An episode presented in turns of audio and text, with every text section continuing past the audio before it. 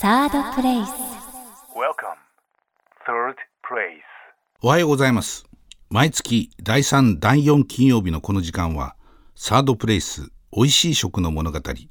食環境ジャーナリスト、地域活性化アドバイザーの金丸ひろみがお届けしてまいります。今週はですね、先日出版した私の書籍、合同出版のですね、宝は足元にあり、地方経済活性化戦略っていう本のお話です。実はですね、えー昨年、あのー国の方でですね、まあ、地方創生を掲げてましてですね、地方あの経済戦略っていうのをですね、まあ、各自治体が、えー作ることになってるんですね。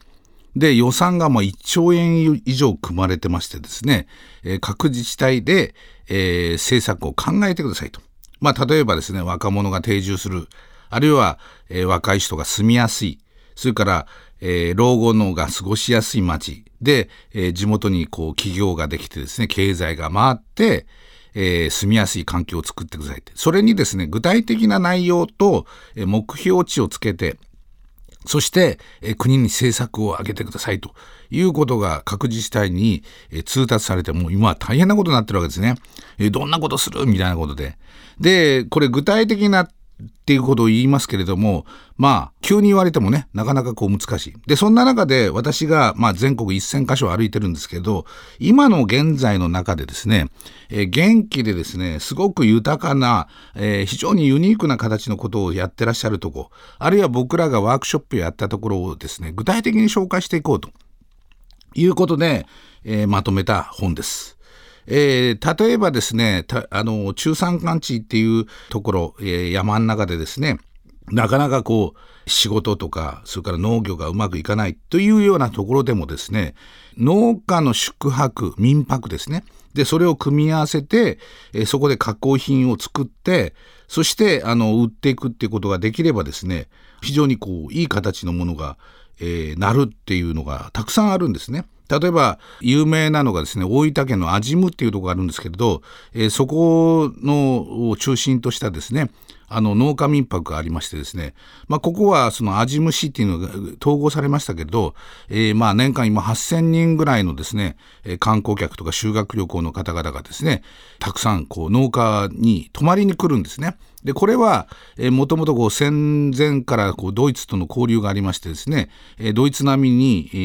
ーグリーンツーリズムやれよと。で、グリーンツーリズムって何よって言うんで、まあみんな交代にしたら、行ってみたらですね、グリーンツーリズムってのは農家を宿泊所にして、そこで食事をして、それで農村の風景全体を、えー楽しむっていう、えー観光事業だということが分かりまして。で、これがですね、えー実はもうドイツなんかに行くとですね、もう2万件ぐらい、えーそういうとこがありましてですね、その環境づくりからやって観光地を呼ぶっていうふうに、ことをやってるわけですね。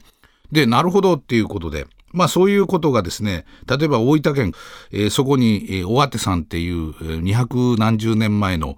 民家があるんですね。で、ここの方はですね、えー地元で作った自分たちのですね、野菜とかを食べかして、えーそれでこう体験してくるっていう、もうそこに年間その、えー900人とか800人来てるんですけど、実はですね、ここがまたそのイギリスの発祥地のウーフっていう、えー有機農業のネットワークがありましてですね、えーこれもなんか全国で400件ぐらい登録してるらしいんですけど、えーそこで海外まで登録されてるもんですから、えー外国の人もですねお手伝いにやってくるんですよ。で有機農業のお手伝いをして、えー、ただで働く代わりに止めてねと。でノウハウを、えー連携してでそこがまたお手伝いをするんですけど、えーお客様を迎えるっていうシステムになってて、まあ、これあのイギリスが発祥ですけど非常にこう全国に広がってですね、まあ、そういう世界交流がインターナショナルのことが、えー山の中で行われてで十分まあそこで暮らしていけるわけですね。でそういうところの農家民泊っていうのは全国で、まあ、今日本国内2,000件ぐらいあるんですけど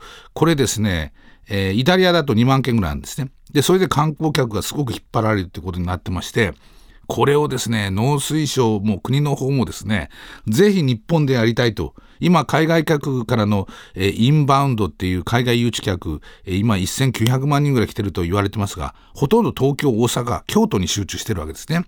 で、えー、ヨーロッパのそのドイツとかイギリスとかフランスとかイタリアのように農村に来るっていうことはほとんどなかったわけですね。ところがもう先駆的にやってたのが大分県とかですね、えー、山形県とか長野県とか、まあ、そういうところなんですけど。それをこう政策的に、えー、きっちりやっていこうと。で、実際やってるとこあるわけですね。えー、そういうことをちょっと紹介してます。えー、有名なところでは長野県飯田市というとこがあるんですけど、この飯田市、長野県の山間地なんですけど、え農家450軒が連携してですね、え市も応援してですね、年間今180校の修学旅行を誘致しておりましてですね、そのメニューが165ぐらいあるんですけど、農業体験。えー、例えばですね、お蕎麦打ち体験とか、五平餅作り体験とか、えー、田植え体験とか、それちゃんと有料なんですよ。で、体験することもちゃんとお金になって、それで宿泊して、えー、それがその商品が、例えばりんごが売れるとかですね、キウイがですね、売れるとかいう形になって、えー、特産品がちゃんと商品になって、それで体験がまたお金になって、で、なおかつその農村の暮らしっていうものがですね、外部の人からすれば、新しい観光、もう見たこともない自然に触れて、体を癒す、心を癒すっていう新しい観光のタイプができてるわけですね。で、そういうところをですね、いくつかこう紹介する。でなおかつ、えー、実際その食べ物が何かってことがわからないとですねちゃんと都会の人に説明がすることができませんね。で、それをやってるのは、例えば山形県鶴岡市っていうのは大学とか、えー、料理家とか、その農家民泊とかを連携してですね、えー、その食材の調査をですね、えー、大学が中心になって山形県が応援して鶴岡市っていうところがですね支援してですねそれをガイドブックに作ってでそれを食べられるとこはどこ泊まれるとこはどこで料理を出してくれるレストランどこ旅館さんはどこっていうガイドブックを作って、まあ、いわばその山村の観光と農村と宿泊とえ全部つないでいくまさにえヨーロッパで行われてるえグリーンツーリズムをですねえやってるんですけど、まあ、そういうえ現場で元気になる現場に経済が回る現場に持続的な社会ができるそして若い人たちもその仕事として参加して定住ができると。いうことをですね具体的に変えていこうということで作ったのが今回の本です。サードプレイス。サードプレイス美味しい食の物語金丸ひろみがお送りしています。後半も書籍宝は足元にあり地方経済活性化戦略についてお話しいたします。タイトルの宝は足元にありっていうふうに書いたのはですねえ実はえ地域にあるいいものをですねきちっと調査してですねきちんと集めてそれを地元の人が愛されるもの地元のファンができるものをしっかり作っていけばですね結果的にはその東京海外まで売れる力があるで実際そうなってるでそういうことをですね、えー、ちゃんと紹介しようということで始めたのが、え、この本の紹介の始まりです。で一番有名なこのところにですね長野県の川上村っていうのがあります。これはすごくもう山間地で標高1000メートルのところでレタス栽培で有名なところですね。で、このレタス栽培で有名なんですけれど、これ実はレタスっていうのはその高原の山間地でもともとは、アメリカのその米軍が来てですねで、まあ、戦争が始まって、えー、米軍の食料としてそのレタス栽培が作られたとこなんですけれど、えー、ここはその山間地にもかかわらずですね農家の売り上げがですね平均2500万から3000万後継者の平均が29歳。で、えー、そしてですね空き家もなければですね空き農地もない。そしてですねお嫁さんがですね、まあ、7割ぐらいが東京からやってきた、えー、人。たちでですね、まあ、非常に高学歴でなおかつですね、まあ、村ではですね、えー、毎年交代で男女交代でですね、まあ、10人ほどですね海外に行ってもらってるんですね。で学習に。でなんでって村長さんに聞いたらですね私はドイツに行ったと。だドイツを含めてヨーロッパの、えー、農村は非常に、えー、グローバルの中ですごく元気があると。でそれは農村環境を作って、えー、ちゃんと観光を読んで、えー、そしてどこに売れ売るものを作るかっていうことをちゃんと明確にやってるからだとでそれを村の人に学んでもらいたいとだからですね村で、えー、毎年こう一人補助金を8万円出してですね海外に行ってきなさいっていうんでですねその先進地のヨーロッパの、え事例を見に行っているわけですね。で、えーそれで帰ってくると。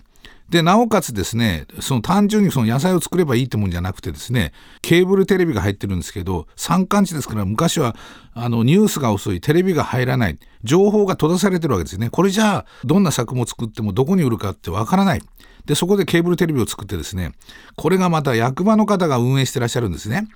で、テレビを役場の人が作るってことは、現場に行かなきゃいけないわけですね。あの、そのどこで野菜売ってるかとか、どんなイベントが。そうすると村のことは一番役場が分かってる。で、なおかつですね、最新のその売り先、例えば東京市場、大阪市場の動向はどうなってるのか。レタスの値段はいくらなのか。でここで他に作られてる、まあ、40種類ぐらいの野菜がいろいろあるんですけどその、え値段とか動向はどうなってるかそれをですねなんとそのケーブルテレビでですね毎朝デイリーで配信するというシステムを作ったんですね。でなおかつえー天候がですね、どうなってるか。普通私たちは天気予報って全国見ますけど、なんとその川上村はですね、村のどの地区、山とかですね、畑とかですね、その地区ごとの天気予報が入って、つまり農業をやってるとこですから、えー今日はあの天気の具合どうかな、早くレタス収穫しないと雨が来るぞってすぐわからないで困るわけです。で、そういう天気予報のケーブルテレビのニュースを作ってですね、それで市場状況が分かり、かつ天候が分かり、えーかつですね、海外の条件も分かり、そしてですね、そのレタスの種はですね、アメリカで開発されたらしいんですけど、アメリカの大学とですね、えー研究の連携をやってですね、アメリカの中学生の留学生の、えー迎え入れて、ホームステイとか迎え入れてですね、交流すると。非常にこう山の中の1000メートルの山の中にありながら、なんとインターナショナルなですね、ところを作ってらっしゃるんですね。それでそのやっぱりこう女性が多くてあのお嫁さんがですねよそからいらっしゃる。そのためにやっぱり文化度が高くなきゃいけないと。で男は大体その農業やって儲かるとですねギャンブルに走ったりして雰囲気が良くないと。だからそのためにはですね、やっぱ文化を作んなきゃいけないって。図書館がなんと24時間貸し出しになってましてですね、それからまあすごいなんかもう木造のおしゃれなあの体育館、えがございましてですね、それから文化ホールがあってですね、これ、その地元の女性の方たちが参加してですね、企画から全部やっちゃうんですよ。で、このクラシックコンサートわざわざ東京から呼んだりとかですね、えー冬場なんかもう3日おきに子供のアニメの上映会やったりとかですね、まあ、非常にこう楽しめる、えー状況。そして、えー産業としての農業が成り立つというようなことをやってらっしゃるわけですね。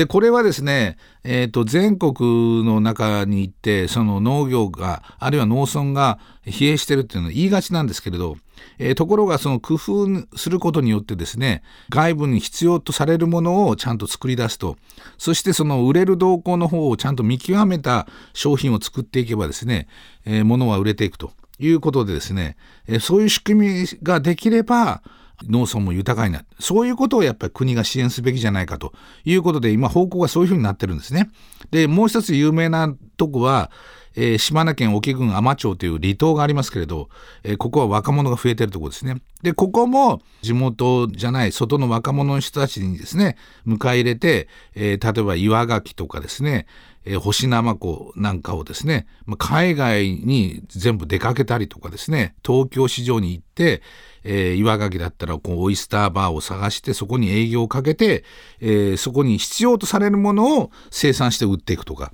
まあ、そういうえ仕組みをえ作っているわけですね。でそういう各地の事例でえこれだったらこう政策的にえ取り入れてですね元気になれるというものをですねあの紹介するっていう本としてまとめたんですね。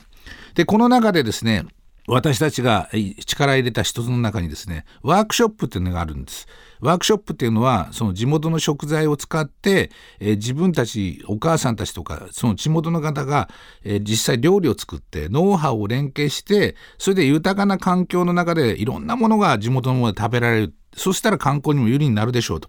いうことで例えばこれは福島市なんですけれど、えー桃の料理をですね料理家の馬場香織さんという人にアドバイスしていただいて、まあ、30品目ぐらいの料理を作ってですね、えー桃をコンポートにしたりピューレにしたりそっからですね白玉を作ったりですね、えーあるいはお菓子を作ったり例えばピューレを使ってですね、えー、鶏の唐揚げを作ったりとか、ね、まあ、いろんなこうバリエーションを作るとそれで、えー、商品開発をやっていくそしてその風景のいいところでいろんな式のものが食べられると、えー、観光にも有利でしょうと。まあそういう、えー、いろんな形の地域の元気、それをつないでいけば豊かな持続的な、そして若者にも魅力的な観光にも魅力的な街を作れるでしょうというのが、え、今回の本です。ということで、ここまでのお話は、食環境ジャーナリスト、食総合プロデューサーの金丸ひろみでした。サードプレイス。